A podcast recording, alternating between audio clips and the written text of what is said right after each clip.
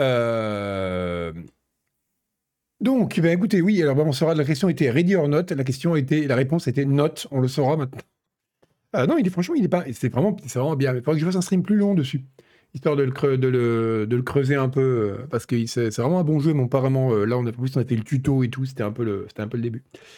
Mais ouais, en tout cas, c'est vraiment, vraiment pas mal. Et je me suis fait tuer exprès pour Scroll News. Exactement. Non, je suis pas mort. Je suis pas mort. Roger est mort. Roger est tombé au champ d'honneur après avoir crocheté la porte, mais pas moi. Donc, on va pouvoir attaquer Scroll News tranquillement, en sachant qu'on a. cette lumière En sachant qu'on est encore vivant. Et tiens, je vais mettre directement le premier lien, comme ça, j'aurai plus une lumière incroyablement violente dans le visage. Voilà, même si je vous le montre pas. Euh, il y a du nouveau, donc ce scroll news va être un peu travaillé. Merci Moutanos. Alors il n'y aura pas de jingle parce que j'ai pas eu le temps de préparer tout ça. L'orchestre n'était pas disponible ce soir.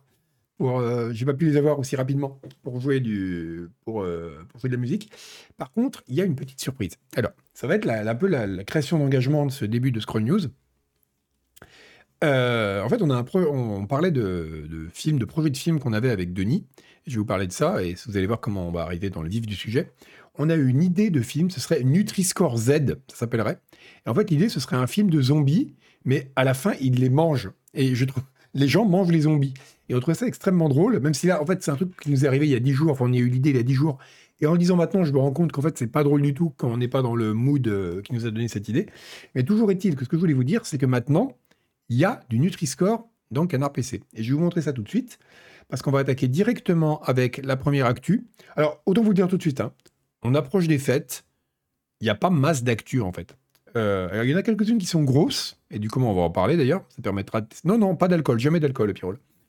Euh, le... Mais donc, voilà, on pouvait. Euh, voilà, il y a des grosses actus, quelques-unes, mais en nombre, il n'y en a pas beaucoup. Donc, on va plutôt faire dans le qualitatif que dans le quantitatif. Hein, donc, et ça va permettre d'inaugurer le nouveau système que je voulais vous montrer. Regardez. Donc, voilà. Donc, vous voyez d'ailleurs, c'est le site du Canard PC, hein, très bien.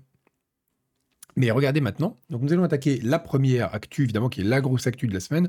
Techniquement de la semaine dernière, mais j'avais pas eu le temps de la traiter, comme j'avais déjà un planning bien plein, et que ça venait de se produire, et là maintenant on a un peu de recul, donc c'est bien, on va pouvoir éditorialiser, hein, parce que c'est à ça qu'on est payé, malheureusement, hein, triste existence. Et regardez surtout, c'est quand même de la grosse actu, le scandale The Day Before, donc c'est du Nutri-Score A.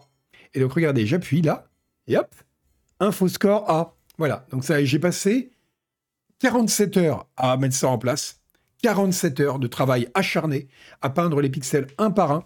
Et eh bien voilà, tout ça pour ce résultat euh, que je suis heureux de vous offrir. Ah, j'entends les flics qui arrivent dans la rue. Je pense qu'ils ont... ils viennent me recruter après avoir vu mes performances dans, euh, dans Ready or Not. Et donc voilà, je peux contrôler le niveau d'infoscore de, très facilement euh, depuis mon Stream Deck et c'est quand même la classe. Production value de ouf. C'est pour ça que voilà, on m'a dit, T'as le budget pour. Ou alors, on garde l'orchestre philharmonique de Canard PC pour jouer, les, pour jouer les jingles cette semaine. Ou alors, on fait venir une équipe de 50 infographistes pour faire ça. Et comme il n'y avait pas le budget pour les deux, je me suis dit, on va faire ça cette semaine. L'orchestre, on le récupérera en 2024. Bon, The Day Before. Je sais même pas pourquoi on en parle alors que c'est du Nutri-Score A. Euh, alors, rien à voir avec la niveau de fiabilité, l'importance de l'actu qui compte. C'est un peu les deux. C'est-à-dire que c'est ce qui compte pour l'info-score, c'est de savoir est-ce que l'info est nourrissante? Est-ce que c'est une info, on en sort en disant, là j'ai mangé de la bonne information, j'ai pas besoin de remanger de l'info derrière, pas le côté un peu comme quand tu sors du McDo, tu sais, où tu as, faim 10 minutes derrière. Là voilà, si jamais c'est une info qui, tient ou qui tient le bide, c'est du Nutri-Score A, et inversement, ça va jusqu'à E. Donc c'est vraiment le critère. Ça peut être parce que c'est une info de grande qualité, parce que c'est une info importante, une info réjouissante.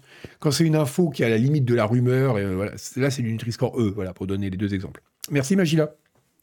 Donc, disais-je, je ne sais même pas pourquoi j'ai foutu ça en Nutri-Score A, parce que euh, vous notez que je dis Nutri-Score, mais qu'il y a écrit InfoScore, ce qui m'a demandé 40 heures supplémentaires de travail sur Photoshop, parce que je voulais pas d'ennui avec les gens qui font le logo Nutri-Score. Donc voilà, c'est un, faux, logo, évidemment. Quand je dis Nutri-Score, il faut comprendre InfoScore, même si je dis Nutri-Score, parce que c'est beaucoup plus rigolo à prononcer. Donc oui, je disais, je ne sais même pas pourquoi j'ai foutu ça en Nutri-Score A, parce que, euh, bah, vous savez déjà tout. Enfin, je pense. Est-ce qu'il y a des gens Levez la main, les gens dans le chat, qui ne sont pas déjà au courant de tout au sujet de Before. Parce que ça a tellement fait parler la semaine dernière que je sais même. Toi, Kind of Magic, bon, on va faire un petit résumé de ce truc. Euh, voilà. Bon, en gros, en janvier 2021, Fantastique, on va les appeler Fantastique, hein, ça va être plus simple, a lancé. Vous savez même pas ce que c'est? Ah non, ok. Bon, bref. On l'a fait vivre, on l'a fait courte, on va pas rentrer dans les détails. Euh, a dévoilé une bande-annonce d'un jeu euh, incroyable qui a été repris sur IGN et ça a fait un carton et voilà. Et donc c'était, on peut peut-être la regarder, on va la regarder. Euh, YouTube.com. Je tape .com parce que je suis une vieille personne. Et donc on va mettre VD Before 2021 trailer. Voilà, peut-être pas le regarder en entier, mais on va peut-être regarder un bout. Ça vous verrez ce que c'est. Donc ça, c'est le trailer d'origine, il y a deux ans, publié par IGN. Donc voilà, vous voyez, c'est un jeu de survie avec des zombies, un MMO de survie. Donc voilà, regardez, c'est euh, très très joli. Alors, il faut une petite démo de gameplay, donc tu auras des véhicules, c'est très beau, blablabla. Bla, bla, bla, euh, c'est le. Bon, pas en entier, hein, mais bon, voilà, en gros, ça devait être. Regardez comme c'est beau, c'est un joli MMO. Un MMO avec des zombies, plein de possibilités de customisation, plein de trucs. Un vrai jeu de rôle, euh, avec une vraie dimension euh, jeu de rôle en plus, développement des persos, etc. voilà, donc il y a eu ce trailer qui est sorti. Je vous fais la chronologie. Il y a un site qui avait bien fait la chronologie, je crois que c'est PC Gamer. On l'a ici, je crois. on va, je vous posterai l'article. Après, on parlera de suite Canard PC, qui est l'article gratuit de la semaine aussi. Donc en gros, ce trailer en, octobre, en janvier 2021 sort.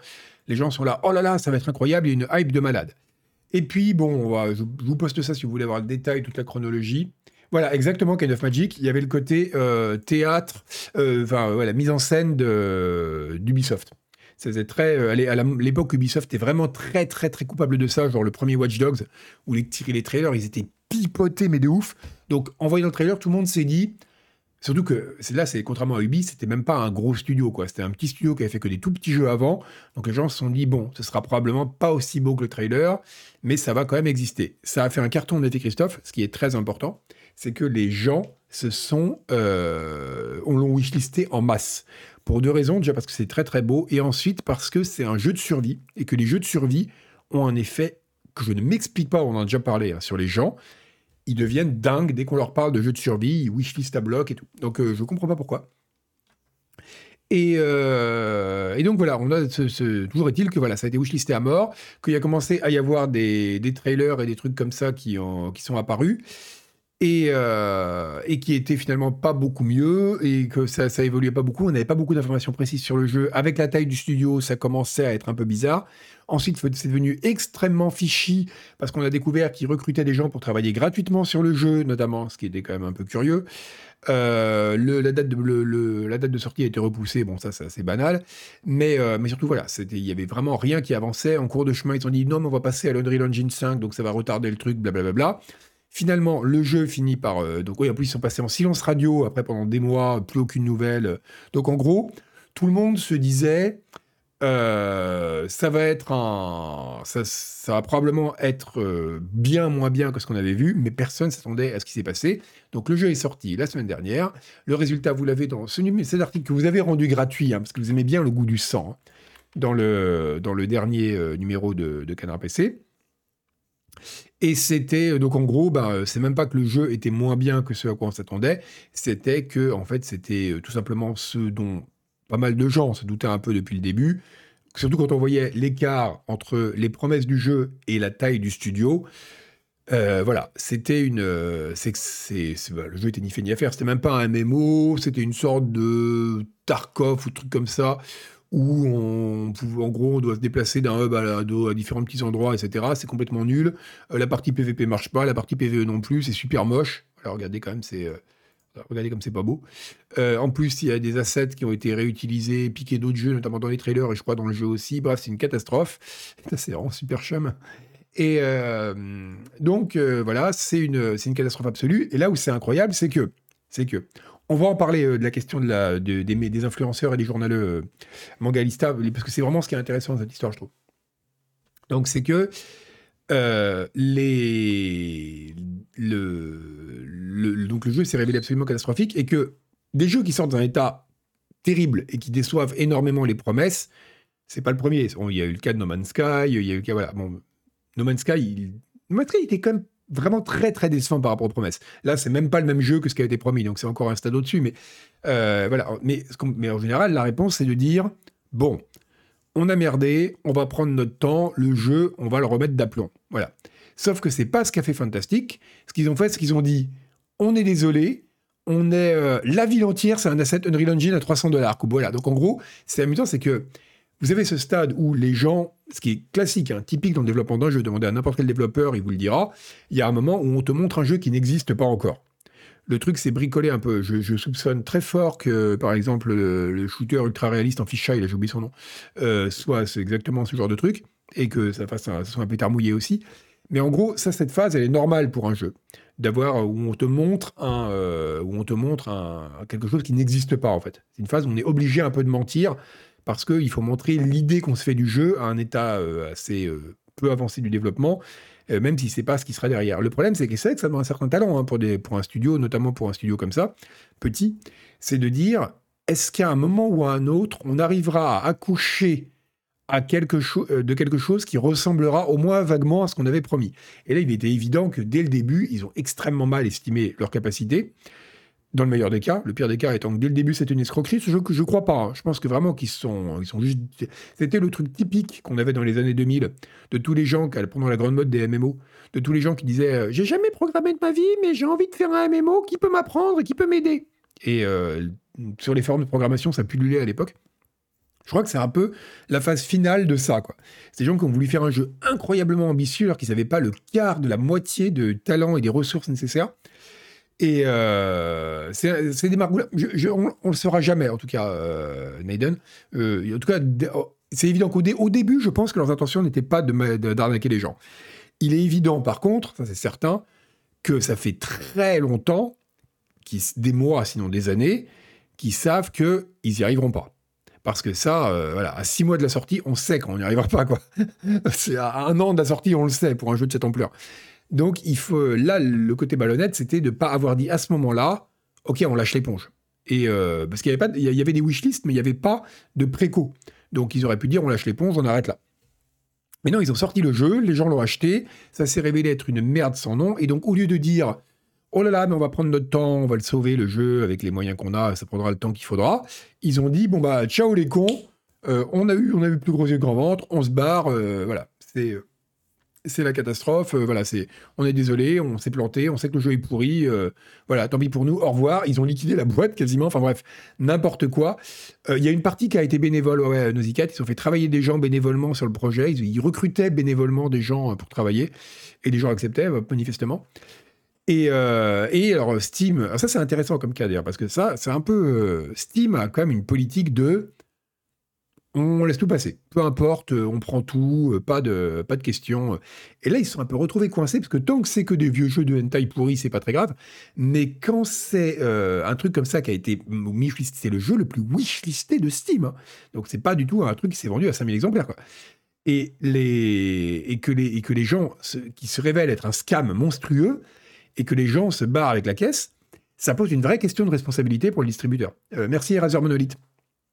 Et c'est vraiment la question des responsabilités que je trouve intéressante là-dedans, au-delà de la question de Fantastic euh, qui a fait, qui a fait de la merde.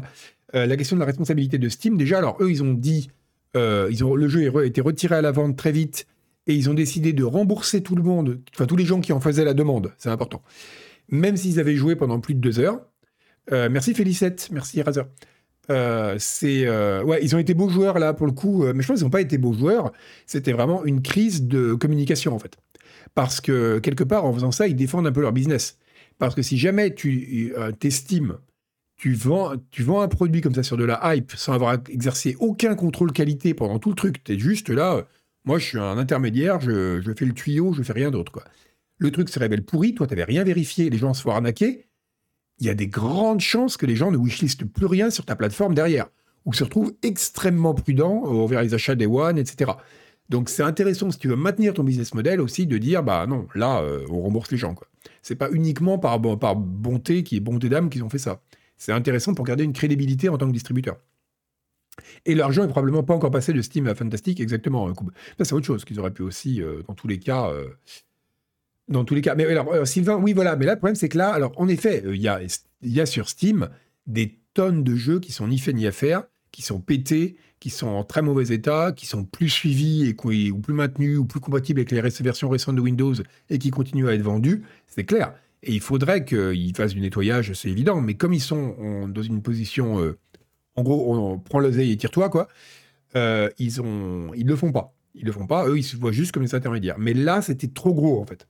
Là, ils ne pouvaient pas le. Quand c'est pour un petit jeu, euh, un vieux jeu rétro qui marche plus sous Windows ou un, ou un petit jeu indé qui intéresse personne, ça passe. Là, un jeu où il y a des, dizaines de milliers de personnes qui l'achètent immédiatement, c'est pas possible pour eux de dire euh, ah bah non, désolé, pas de chance quoi.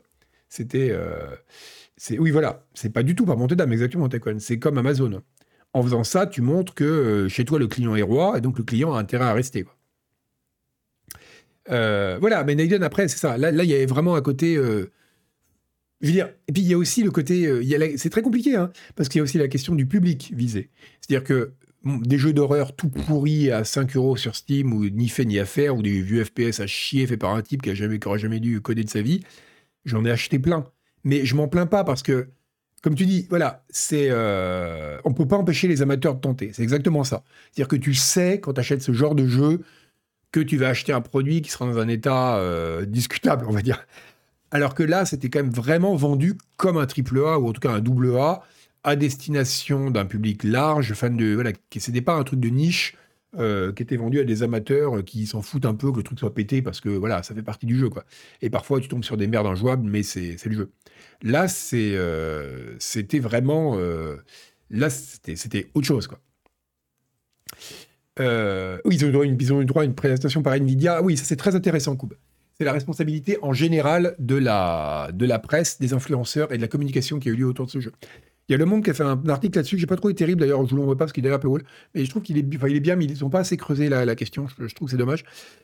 Euh, mais c'est une vraie question. De dire euh, est-ce qu'il y a voilà est-ce que, dans quelle mesure est-ce que là parce que l'industrie du jeu vidéo on sait elle marche sur la hype et euh, du début à la fin. C'est-à-dire que même un, un influenceur surtout quand c'est un jeu qui est extrêmement attendu comme ça et notamment toujours la question des jeux de survie hein, t'es un influenceur t'es un journaliste tu sais que tu as intérêt à faire de la news dessus parce que ça va faire du clic et que si jamais tout ce que tu as à dire c'est ça va être de la merde ne l'achetez pas ça marchera moins bien que si jamais tu fais monter la hype nous, on le fait pas parce que c'est pas notre nature, mais on le fait quand c'est pas pour nous, nous dédouaner, parce qu'on le fait quand même à un petit niveau. Euh, par exemple, vous l'aurez remarqué si vous lisez Canard PC, c'est extrêmement rare qu'il y ait des accroches négatives sur la couve.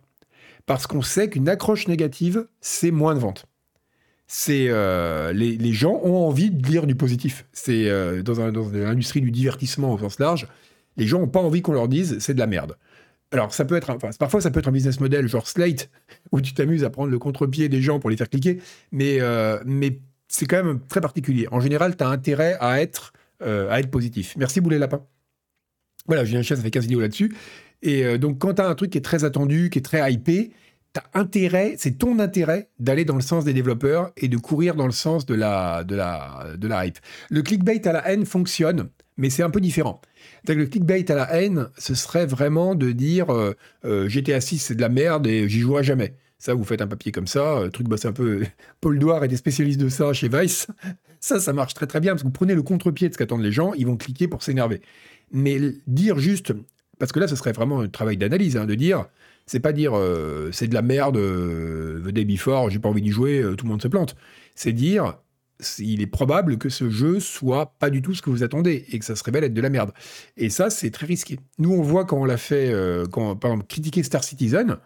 Euh, alors, je, pense que Star Citizen a de très gros problèmes. Je pense pas que d'où qu'on est à ce niveau-là d'amateurisme chez, euh, chez Chris Roberts. Hein. Mais c'est un peu la même chose. C'est-à-dire que quand vous avez des fanboys comme ça, ou très, c'est risqué de, s'opposer. Alors que si vous allez dans leur sens, vous aurez du clic, ça va être pris, ça va être etc. Donc c'est toujours une... Euh, c'est quand même compliqué. Le clickbait à la haine et l'information sur l'état mauvais d'un produit, c'est pas exactement la même chose. C'est pas, euh, pas exactement pareil. Donc oui, je pense que ça va créer un précédent et je pense qu'en effet, il y a une responsabilité là-dedans, mais que elle est euh, finalement. Alors, bon, dans le cas d'NVIDIA, oui, c'était quand même énorme. IGN aussi a énormément poussé le jeu. Eux, ils ont vraiment poussé la barque un peu loin. Mais après, de façon générale, enfin, dans quelle mesure aussi est-ce qu'il n'y a pas une inconscience de la part euh, de beaucoup d'influenceurs qui, euh, je veux dire, nous on voyait que le truc était shady. On ne s'attendait pas à ce que ce soit à ce point-là, mais on se doutait que c'était shady parce que, mais on n'est pas nous parce qu'on est des génies. Hein. Plein de gens sur les, forums, sur le Discord de étaient euh, de VD Before étaient en train de dire ce truc, il y a quelque chose qui va pas quoi. Ça fait longtemps que les gens se doutent qu'il y a un loup.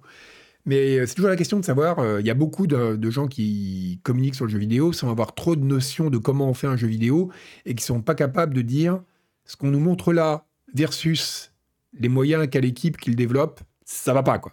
Ça va pas. Est-ce que je pense que le milieu va tirer la leçon de ce cas? Eh bien, Blackmagic, pas du tout.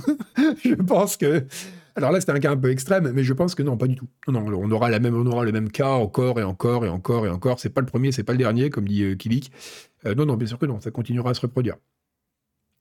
Euh, on, eh, on, avait parlé du jeu, je ne sais plus si on avait fait des avenirs dessus pour prévenir les lecteurs. C'est une bonne question. Hein, ça, en tout cas, on n'avait pas parlé depuis longtemps.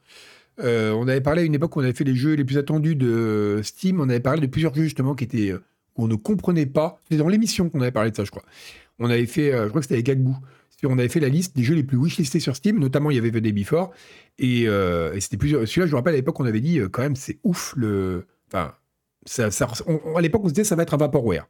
C'est-à-dire qu'on pensait pas qu'il sortirait du tout, je crois. et il y avait aussi dans les jeux les plus wishlistés de Steam des trucs, mais improbables. Alors parfois, ça paraît improbable parce que c'est juste que c'est pas notre monde, quoi. Donc on connaît pas ça et on n'imagine pas qu'il y a tant de personnes qui, sont intéressées par ce genre de jeu. Mais voilà, donc en tout cas, c'était. Euh, mais là, c'est vrai qu'il y aura un travail d'enquête. Nous, on avait, nous, on était parti sur le, truc Vaporware, mais on n'était pas rentré euh, en détail dans certains éléments. Et c'est vrai qu'il y avait des éléments qui étaient ouf. C'était euh, merci Mister Bourg ou Bourg. c'était c'était que par exemple il y a des gens qui ont remarqué qu'il y avait je crois qu'il y avait une station service dans un des trailers qui était repris de The Last of Us je crois ou je sais plus j'avais vu ça ils avaient juste changé les textures et encore à moitié enfin c'était C'était vraiment du, smoke and mirrors, comme on dit en anglais. C'était de, la poudre aux yeux, voilà, du début à la fin. Merci Dark Waffle. Donc voilà, voilà, là vous avez un exemple d'actualité. Euh, et oui, ils ont acheté une carte toute faite sur Unreal Engine. Euh, c'est euh, la, dernière fois que le dernier emballement, je vous dis, c'était comment il s'appelle J'ai oublié son nom. Bah, vous le trouverez pour moi. Le, SPS, vous savez, en, vue fish eye, là, super réaliste, où on rentre dans une espèce de squat là. Unrecord, merci Kilik. Unrecord, c'est exactement, euh, je pense que c'est exactement le même cas, mais à une échelle bien moindre. C'est-à-dire que faire un petit FPS comme ça, c'est jouable pour une petite équipe. Faire un MMO euh, gigantesque, non, non, non. Euh, bref, oui, ils sont partis avec la caisse, ouais. Mais bon, alors Nvidia, Steam a récupéré, a quand même gardé une partie de la caisse pour la rendre aux gens. Mais ouais. Sa employé de CPC on dit attendre de voir. Ah, j'y pas, d'accord. bah écoutez, ouais. Ils sont, c'est bien, non mais c'est bien, il faut, il faut dénoncer Koub. Euh, c'est qu'ils sont, ils sont optimistes. Moi, le truc, je me rappelle, moi je me rappelle de quand on avait, pour moi c'est, pour moi c'était un vaporware. Pour moi c'était un truc, ils n'arriveraient jamais à le sortir, et ils sortiraient jamais, c'était beaucoup trop ambitieux, etc. Mais euh, après, je ne me suis pas penché sur le détail. Par exemple, le coût des, euh, des gens qui travaillaient gratuitement sur le jeu, j'ai découvert au moment de la sortie. Je n'avais pas vu ça à l'époque. Donc bref, en tout cas, je vous... Oui, vous avez tout à fait raison, il faut dénoncer l'optimisme. Donc en tout cas, il y a le très bon article de Perco euh, ici, si vous voulez le lire. Dans quelle mesure Steam est responsable? Oui, bah, le problème de Steam, c'est que c'est la posture qu'ils ont choisi de dire on prend pas, euh, prend pas parti, on publie tout, on n'exerce aucun contrôle qualité sur ce qu'on vend. Voilà. Euh, après, est-ce qu'il devrait y avoir des règles particulières? Est-ce que par exemple, quand c'est un petit jeu indé qui est wishlisté par 15 personnes, on s'en fout? Quand c'est à ce niveau-là, Steam devrait quand même exercer un minimum de contrôle qualité pour pouvoir vendre le produit contractuellement, il n'y a rien qui les oblige. Je pense que d'un point de vue éthique, ce serait quand même bien. Parce que autant je comprends qu'ils puissent pas vérifier tous les petits jeux et puis ils ont une politique, euh, enfin, un modèle économique qui consiste un peu à faire de l'abattage quand même. Mais c'est pas très grave, encore une fois, parce que les petits jeux pétés, ils sont destinés à des gens qui savent que ça va être pété, comme on disait tout à l'heure. Là, c'était, là, je pense qu'il y a vraiment eu un manque de la part de Steam de ne pas exercer un peu de contrôle qualité sur le produit. Euh, Nvidia aussi, oui, Nvidia aussi tombé dans le panneau, euh, et ça c'est quand même dingue. Enfin, je, ne comprends pas. J'aurais bien aimé voir les coulisses. À quel moment quelqu'un d'Nvidia, qui lui pour le coup est au courant des aspects techniques de développement de jeu, peut, dire, euh, bah écoutez, c'est très bien votre truc, on va le pousser, sans demander à avoir une vertical slice jouable pour avoir un peu une idée de ce que c'est. C'est c'est sidérant. Bref, euh, bon, on va passer à la suite du Nutri-Score, de, du Nutri-Score, de l'information, pardon, avec un Nutri-Score C maintenant. Avec ce Nutri ce une autre excuse, mais là d'un monsieur gentil. C'est les gens de Creative Assembly qui s'excusent pour euh, Total War. Alors, je sais pas pourquoi c'est très à la mode les excuses ces temps-ci. On a eu ça avec euh, Tintin, vous vous rappelez, hein, c'est là qu'on avait appris que Tintin a 15 ans. lors d'un épisode particulièrement mémorable de Scroll News. Euh, c'est. Euh, eh bien, voilà, maintenant, c'est Creative Assembly qui s'excuse pour Total War. Alors, il s'excuse deux fois. Il s'excuse d'abord pour Total War. Alors, on va, le faire dans l'ordre. D'abord, il s'excuse pour euh, le DLC de Total War Warhammer 3 qui s'appelle Shadows of Change. Voilà. Donc, les gens ont dit Ouais, moi, j'ai pas joué à un Total War depuis environ un siècle, donc j'ai pas suivi le détail. Mais en gros, apparemment, le, le DLC, il est pas poutou poutou. Les gens n'étaient pas contents. Donc ils ont dit, euh, voilà, en gros, on va faire, euh, on va faire une update gratuite du DLC, très importante, que tout le monde pourra avoir, et, euh, donc vous ne vous inquiétez pas, ne soyez pas déçus par ce DLC, il va s'améliorer, on va rajouter du contenu gratuitement. Ok, ça je vais dire, c'est normal, c'est un, c'est, enfin, je veux dire, c'est classique quoi. un développeur qui dit, c'est ce qu'on disait tout à l'heure à propos de The Day Before, c'est le truc classique, tu sors un produit, les joueurs sont pas contents, enfin, dire, sont moins contents que d'habitude parce qu'ils sont jamais contents, mais là, sont particulièrement pas contents avec des raisons de l'être.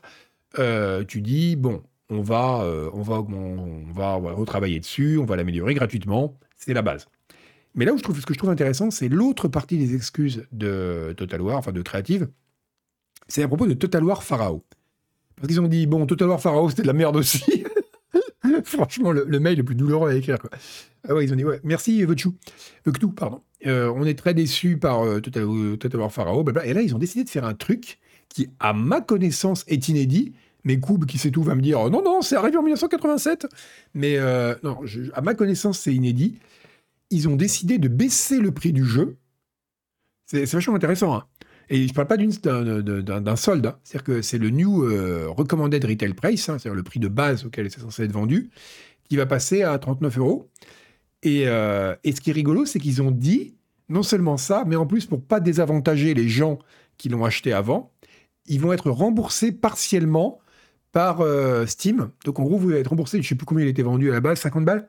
En tout cas, ils vont être revendus de la différence. Ils vont être remboursés de la différence, pardon. Et je trouve ça assez foufou. Alors c'est un beau geste, mais à ma connaissance, c'est... Euh, c'est... Ouais, c'est ça. Ah, mais Coupe confirme. Alors si Coupe confirme, c'est que c'est vrai parce qu'il sait absolument tout. À ma connaissance, c'est une première, ouais.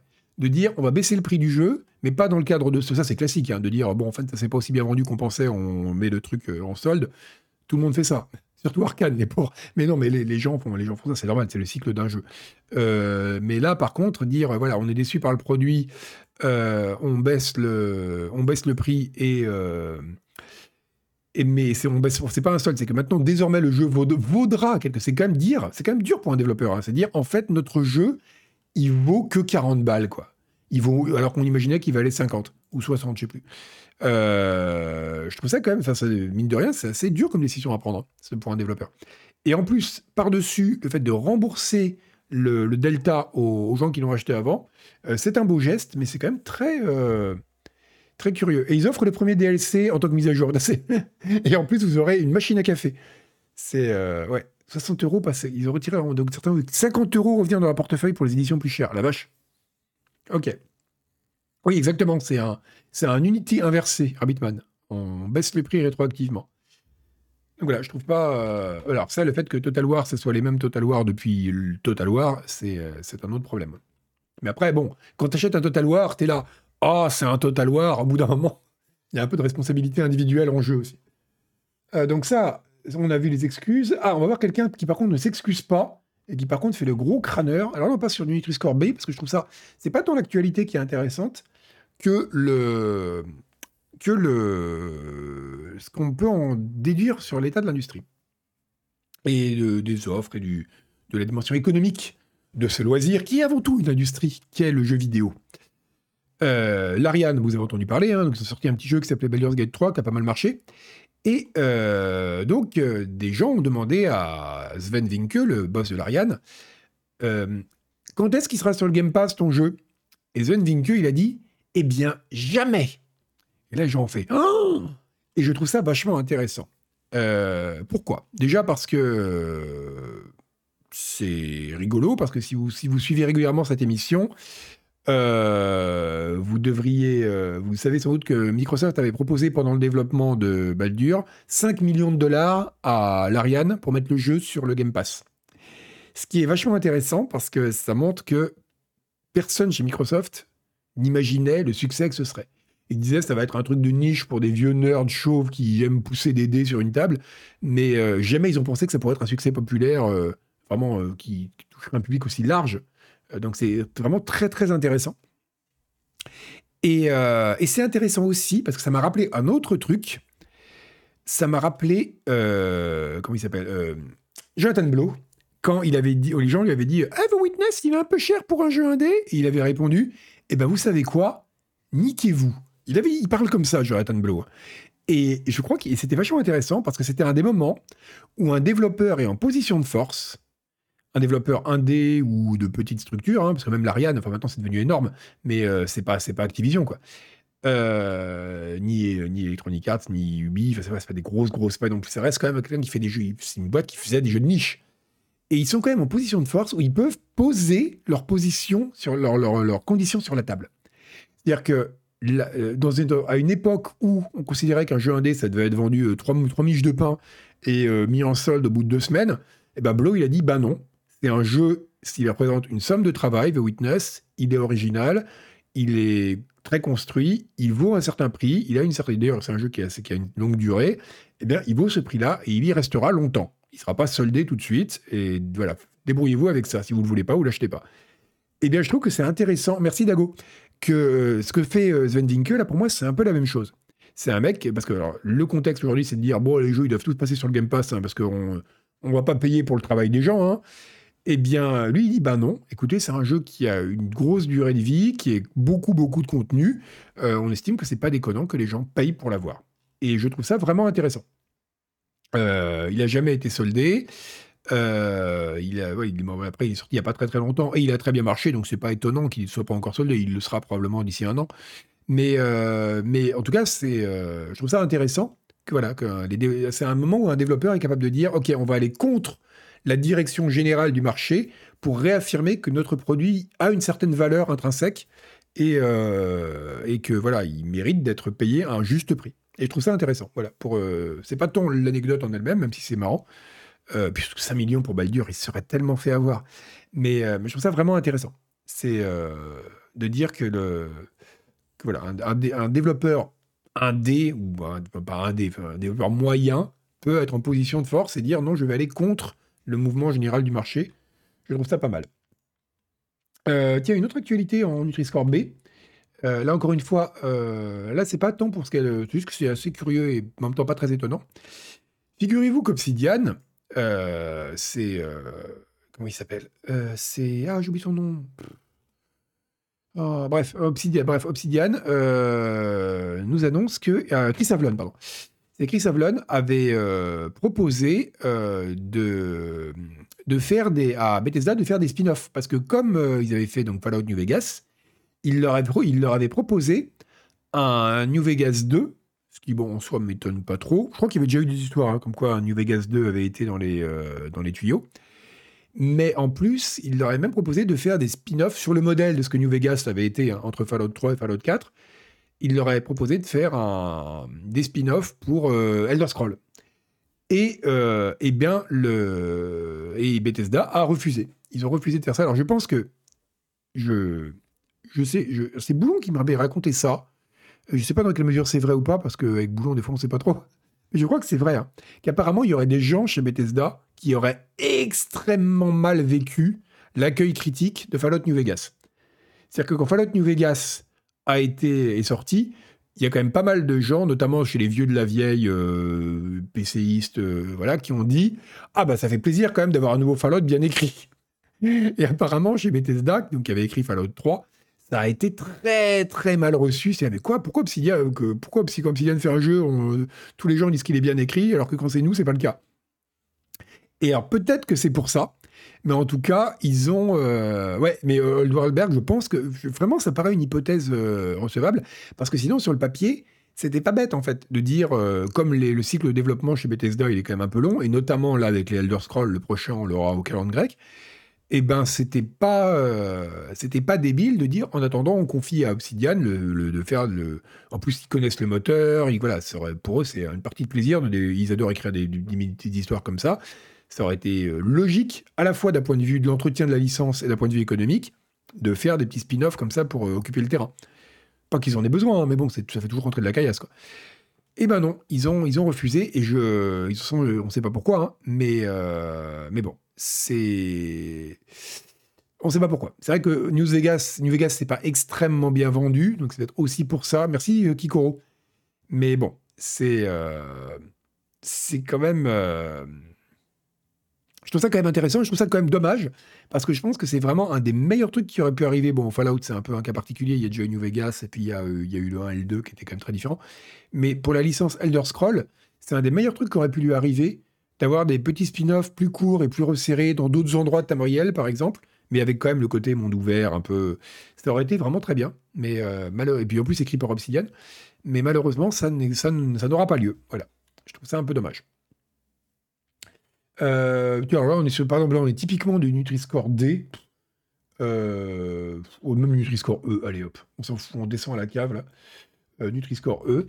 Vous avez peut-être vu que euh, Twitch avait lancé un changement à sa politique sur le nu. C'est-à-dire qu'on pouvait, normalement, vous n'avez pas le droit de montrer de la nudité sur Twitch. Euh, ils avaient dit que maintenant on pouvait euh, montrer des, donc des grosso modo montrer des seins, avoir des beaucoup de plus de personnes nues. Il fallait juste que ce soit un petit peu euh, artistique, notamment des danses érotiques, etc. Ils sont revenus sur leur position en trois jours. En trois jours. Alors moi je me suis dit quand j'ai vu ça j'ai rigolé parce que je me suis dit oh, il y a dû avoir une quantité de trucs horribles qui ont été postés et donc ils ont paniqué. En fait pas du tout. C'est juste qu'il y a eu un gros retour négatif de la communauté qui a, qui a beaucoup critiqué parce qu'ils ont dit, euh, en gros, vous êtes en train de devenir OnlyFans, quoi, ce qui n'était pas complètement faux. Et, euh, et, donc, ils ont, ça a été tellement mal reçu par la communauté que finalement, ils ont fait, euh, fait demi-tour. Au bout de trois jours, ce qui est quand même là aussi intéressant de voir que une, enfin, moi, ça me paraît toujours dingue. C'est ça, c'est un des trucs. Si, je sais pas s'il y a des gens très jeunes parmi vous, mais, mais une des, une des choses qu'on remarque, tout au long. En fait, c'est ça, je crois que c'est ça le, le processus de, de devenir adulte ou de l'individuation qui conduit un être de sa naissance à sa mort à devenir de plus en plus lui-même.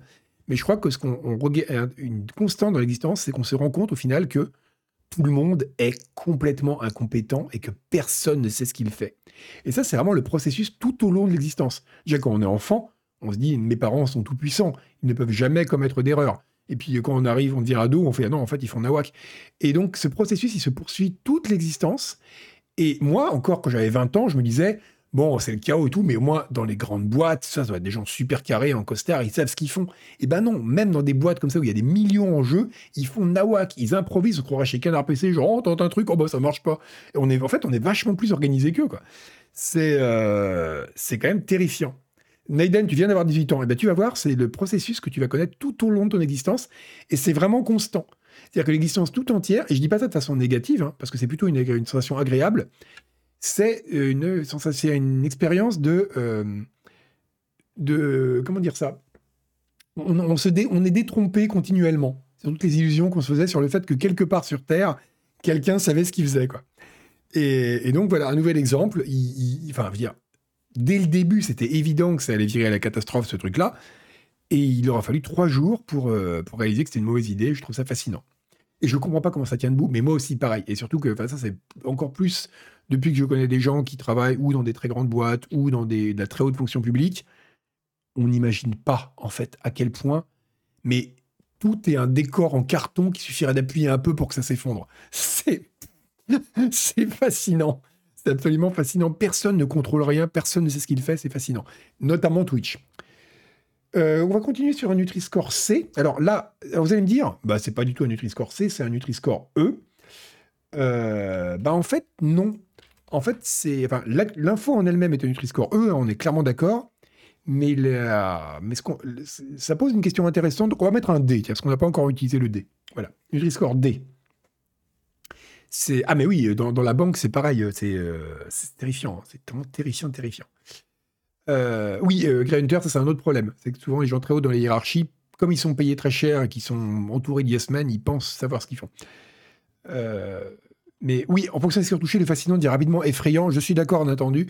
Et je, pour, pour avoir vu des, des, échos de choses qui se passent très haut placées dans des jeux.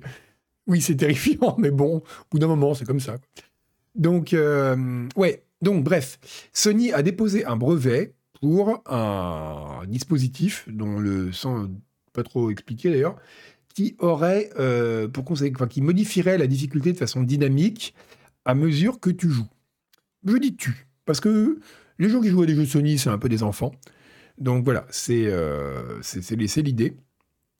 Donc ça s'appelle euh, difficulté, calibration adaptative de la difficulté en fonction des activités qui reposent sur le skill dans les environnements virtuels. Bref, alors moi je trouve plein de trucs bizarres là ma réaction ça a été d'abord, d'où le Nutri-Score E hein, que j'imaginais. D'abord, un, ça n'existe pas déjà. Deux, on peut breveter ça, mais c'est vrai qu'on peut à peu près tout breveter. Euh, et, donc je me suis dit, bon, euh, c'est pourquoi pas, c'est voilà, j'ai resté à me dire, ça n'a strictement aucun intérêt, c'est encore un brevet bidon, comme il en est posé tout le temps, voilà, avec le mec, il a fait un petit flowchart en trois minutes avec euh, son compas, et du coup, ça fait, c'est brevetable. Franchement, on parlait des gens qui, mais sérieusement, je suis sûr que la personne qui a fait ça est très très grassement payée, et sans déconner, mais enfin, je veux dire, c'est n'importe quel développeur indé qui fait un tout petit peu de game design fait des trucs vachement plus évolués que ça, quoi. C'est, voilà, c'est ça. Non mais regardez-moi cette flowchart, quoi. Genre, on reçoit les informations du joueur. Bah oui, c'est un jeu vidéo, donc il y a des inputs. On enregistre ça dans le profil du joueur. On récupère les données dans un jeu ou plusieurs jeux.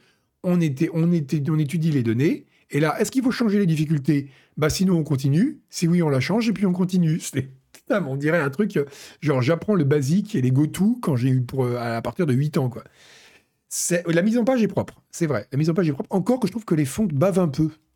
C'est un peu baveux tout ça. Il faudra nettoyer le, ruban de la machine à écrire. Voilà, cours de techno de quatrième. C'est scandaleux. Euh, c'est, bref. En tout cas, je, je, serais curieux de savoir combien il payé la personne qui a fait ça. Mais bref, en tout cas, ils ont déposé ça.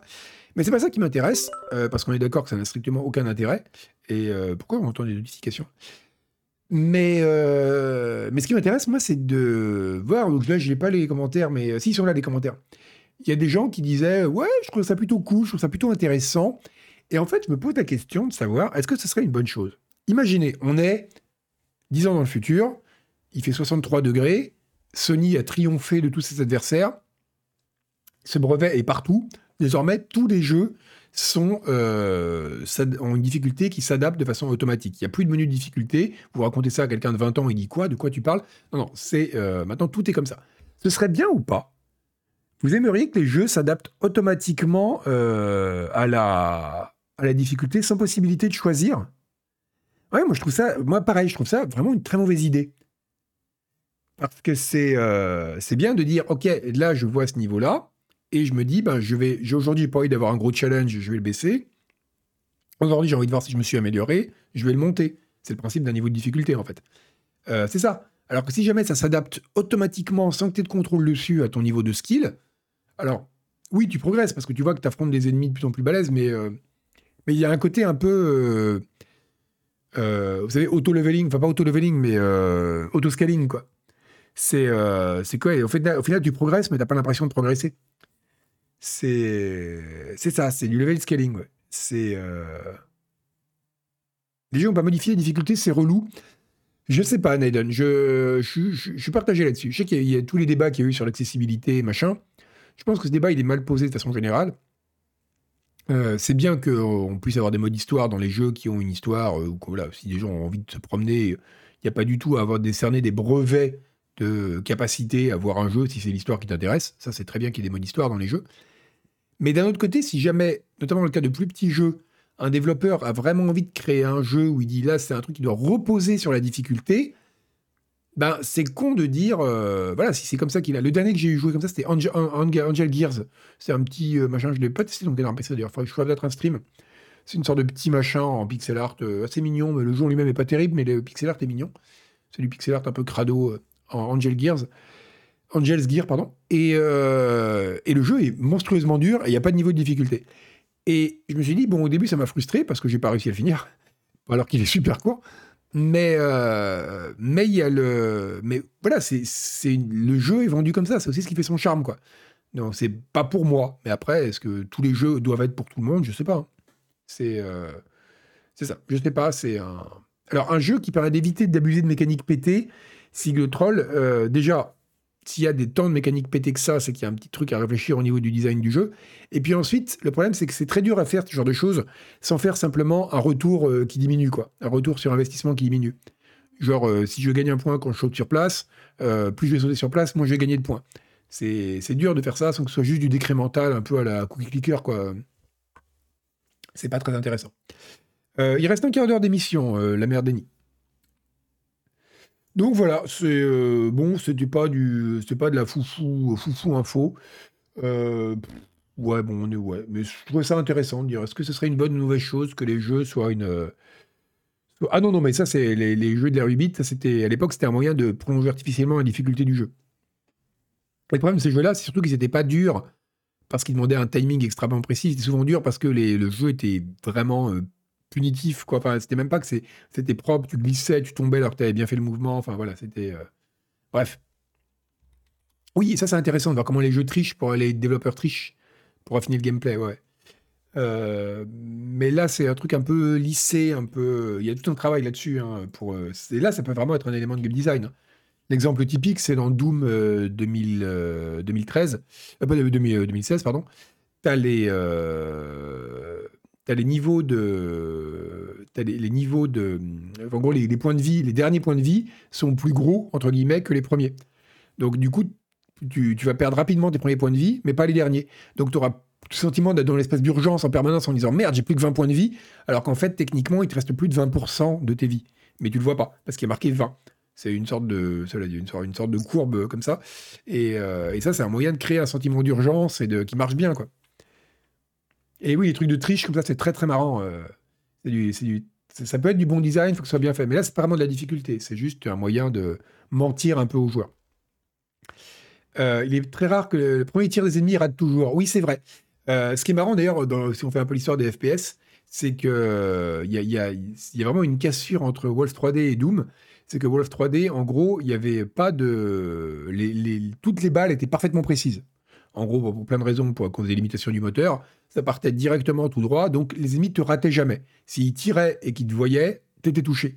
Et donc, pour, faire, pour que ce soit pas trop punitif, les dégâts étaient de, descendaient drastiquement avec la distance. En fait, du coup, quelque part, c'était la même espérance mathématique. C'est-à-dire que plus t'es loin, moins tu prenais de dégâts.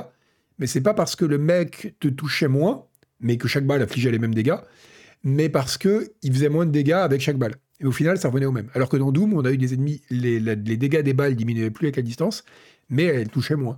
Donc, au final, le résultat était le même, mais l'effet n'était pas du tout pareil. Et je trouve ça intéressant, euh, ce genre de petites astuces comme ça. Euh, donc, euh, qu'est-ce qu'on avait d'autre? Oui, bon, ça, on passer vite fait dessus parce que c'est pas une nouvelle actu. Vous saviez que Blizzard était euh, en, bisbille avec le département californien des droits civils pour son action en justice pour la question des discriminations sexuelles, inégalités salariales, enfin bon, toute l'incroyable merde qu'il y avait chez Blizzard. bah ça y est, ils sont parvenus à un accord et donc Blizzard a versé 54 millions de dollars euh, dont euh, donc ils vont devoir en plus mettre en place des mesures supplémentaires pour garantir des pratiques équitables dans l'entreprise, blablabla. Euh, donc voilà, en tout cas c'est juste pour dire que c'est acté, ça a été, ça, ça a été fait, c'est acté.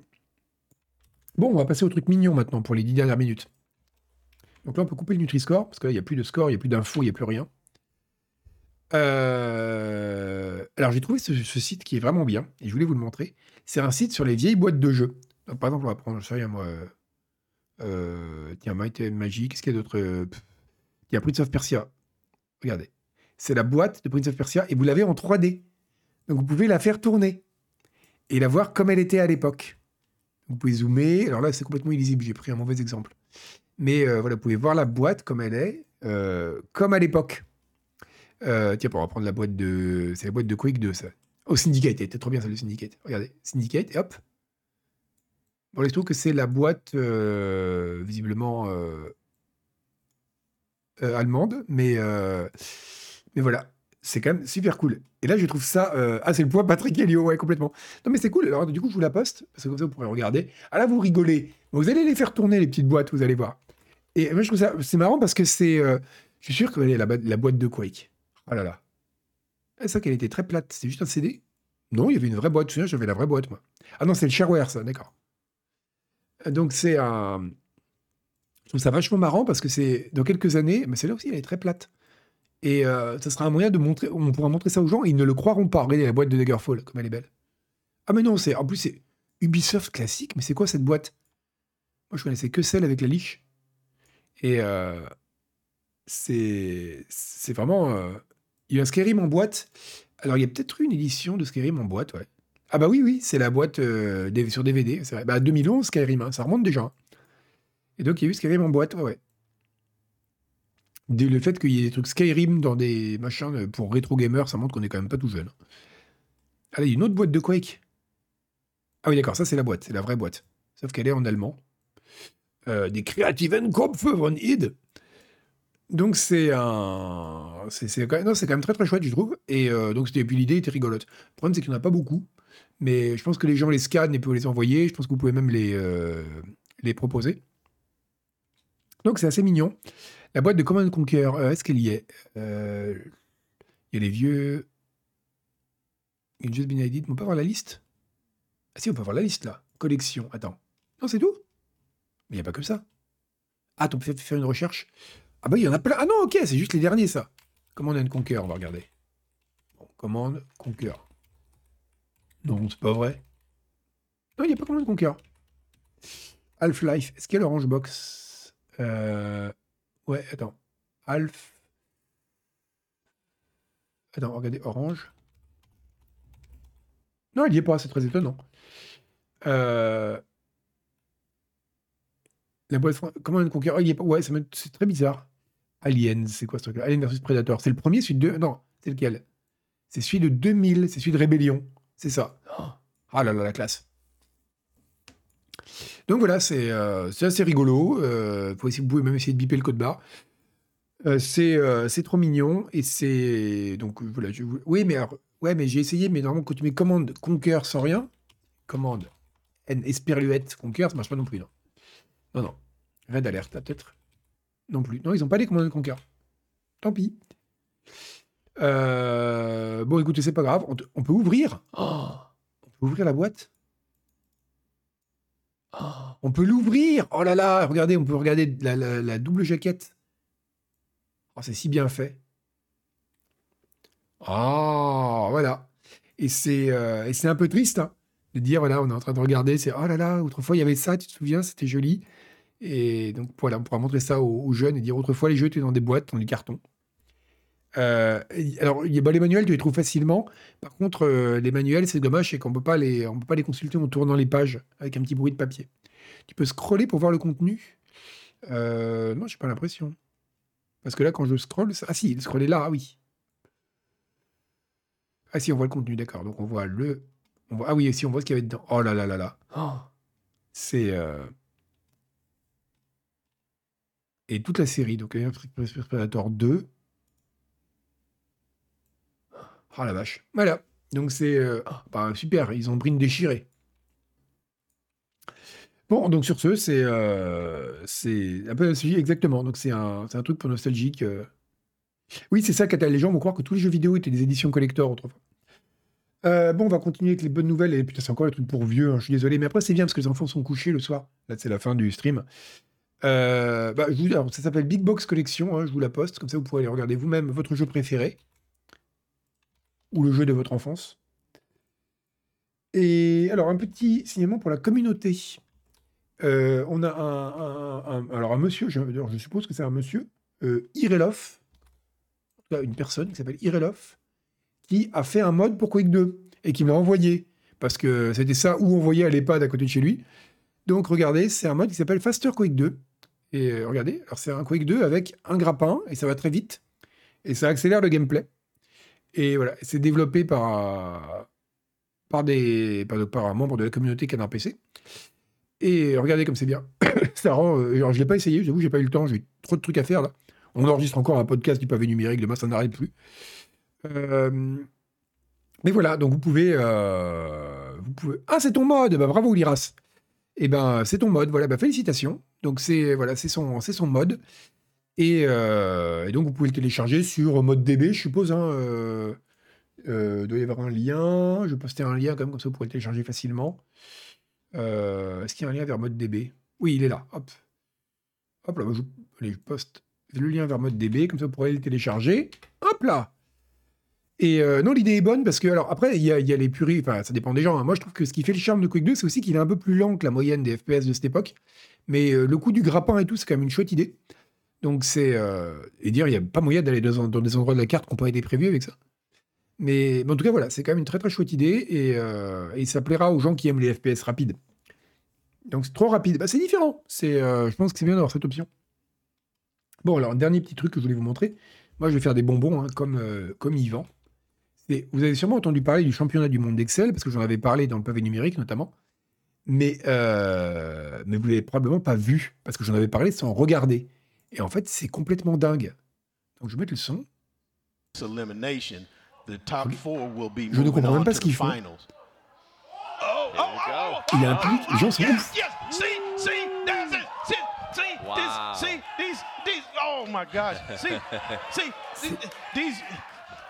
probably extrêmement étrange à regarder. Yeah. Cells. Les gens sont super excités à voir des gens. Donc, le fait, c'est une sorte de concours de macro et de remplissage de. Et lui qui est en folie, parce qu'il dit, mais comment il a pu faire cette macro aussi vite Comment il a pu-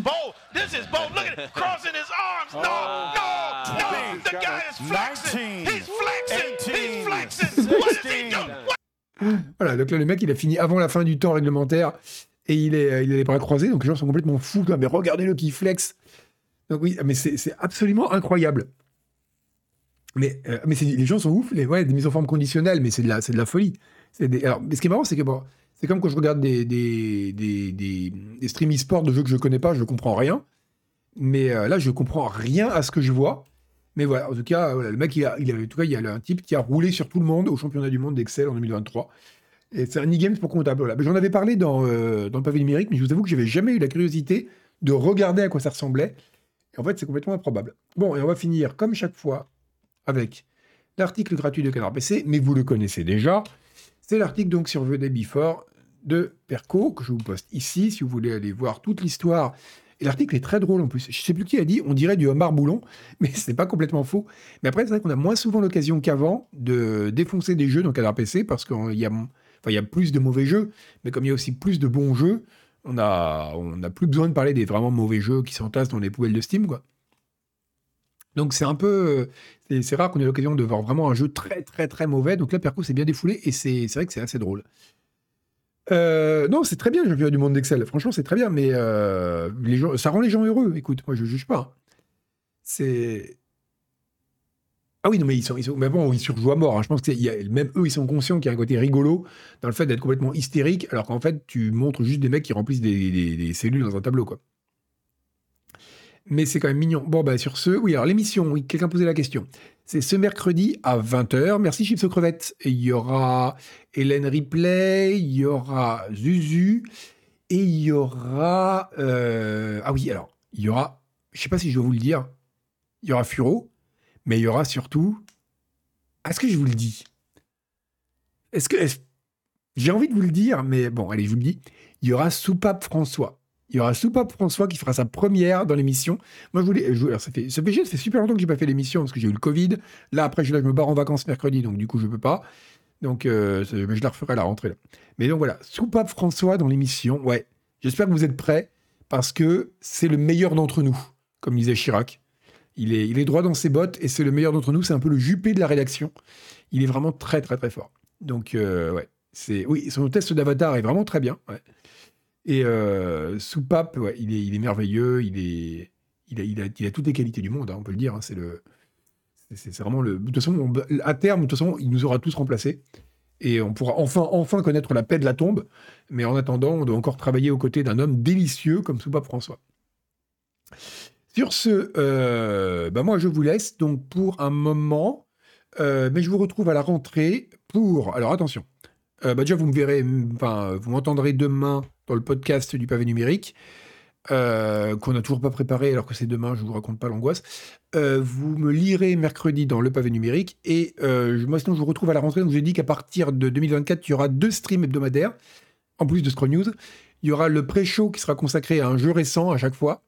Et il y aura l'EHPAD directionnel euh, le vendredi après, euh, après Yvan, qui sera consacré à du rétro gaming. Donc pareil, si vous avez des idées de rétro gaming, euh, de vieux trucs, on en parlera, parce que ça, ça me dirait bien. Et donc, je vous retrouve pour les pattes directionnelles. Oui, j'étais content de l'avoir trouvé celui-là, Kivik. Euh, ce sera donc le. Attendez, je regarde mon petit calendrier. Ce sera le 5 janvier que je vous retrouve pour. Euh, ou peut-être le 29. Ah non, le 29, j'ai du vélo. Ben, le 5 janvier alors. Bon, je verrai. Normalement le 5, peut-être le 29. on fera, on fera peut-être un peu de DCS entre les fêtes. C'est, ce serait dommage de. Parce qu'il faut que je me presse de faire des streams DCS, parce qu'à un moment, il va vraiment y avoir une guerre contre l'Iran et ça sera plus drôle de faire des, de faire des streams DCS. Donc, tant que c'est encore drôle, il faut les faire. Donc je ferai ça entre les fêtes. Et donc on attaque euh, à, la, la, rentrée euh, pour le rétro gaming. Bitmap Brothers, ah c'est une très bonne idée, Fougnon. Le problème c'est que les jeux des Bitmap Brothers, ils sont durs. Il va y avoir un problème de skill hein, si vous me regardez jouer. Mais, mais bon, on essaiera. En attendant, bah, écoutez, je vous envoie. Tiens, ça fait longtemps qu'on n'a pas euh, raidé Artuan. En plus, c'est vrai qu'il fait un concert là. il, va faire un, non, il va faire un concert privé le 22 décembre. Et là, ce soir, je ne sais pas ce qu'il fait, mais on va le, on va le raider. Ça va être rigolo. Bon, et bien sur ce, je vous laisse. Bonne fête à tous et à toutes. Et, euh, eh bien écoutez, peut-être la semaine prochaine, sinon certainement début janvier. Salut